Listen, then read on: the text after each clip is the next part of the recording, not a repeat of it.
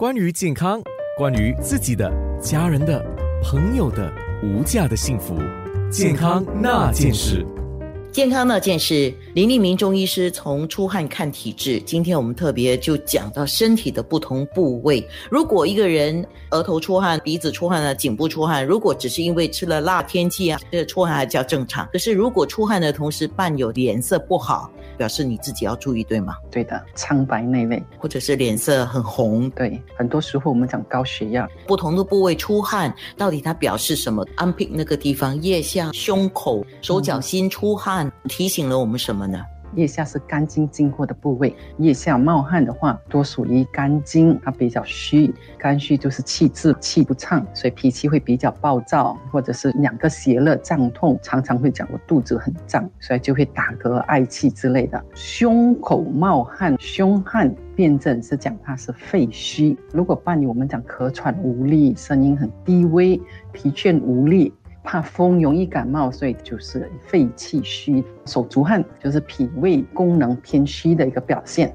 腋下、胸口、手脚心出汗这个事情，有一些人也是常见的。讲异常的出汗，像刚才医师讲，听听这个人气实不实、虚不虚、睡眠好不好。刚才你也提到，有些人太冷或太热，体温的问题也是要注意。的确是复杂，因为辨证头汗只是身体的一个部分，你还要看它的症状。还要看到脉，还要看到舌象，所以这个叫四诊八纲嘛。所以汗症只是一个问诊的其中一项。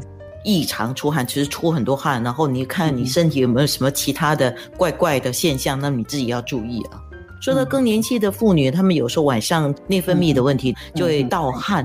更年期的时候冒汗，很多时候潮热汗出，一股热从胸口往面部往两只手很迅速的蔓延。之后就汗出，这样的现象叫潮热汗出。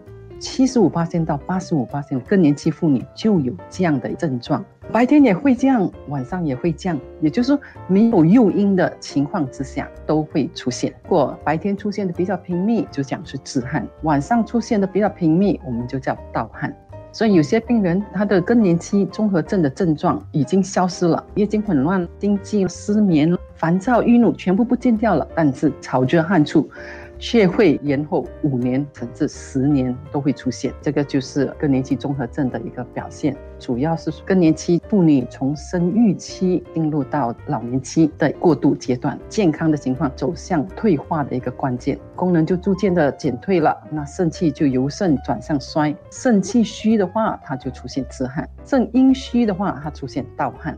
更年期会出现汗症的一个表现。如果是脾跟肾的功能退化，它就会造成身体里面的水液新陈代谢放慢，就会产生痰湿、热、瘀，又会再加重你身体出汗的情况。就是更年期的妇女可以通过调理身体来改善潮热出汗的情况。哎，对，特别是这个潮热汗出，妇女花一点时间在身上，晚上就不要太迟睡，饮食方面就不要吃一些辛辣油腻的食物，然后要去做一点运动。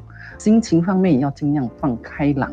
在更年期的时候，有些妇女会跟你讲，没有原因的，我就是想蹲在那边哭，这个是因为荷尔蒙失调的关系。就跟应该怎么样调节这个心情。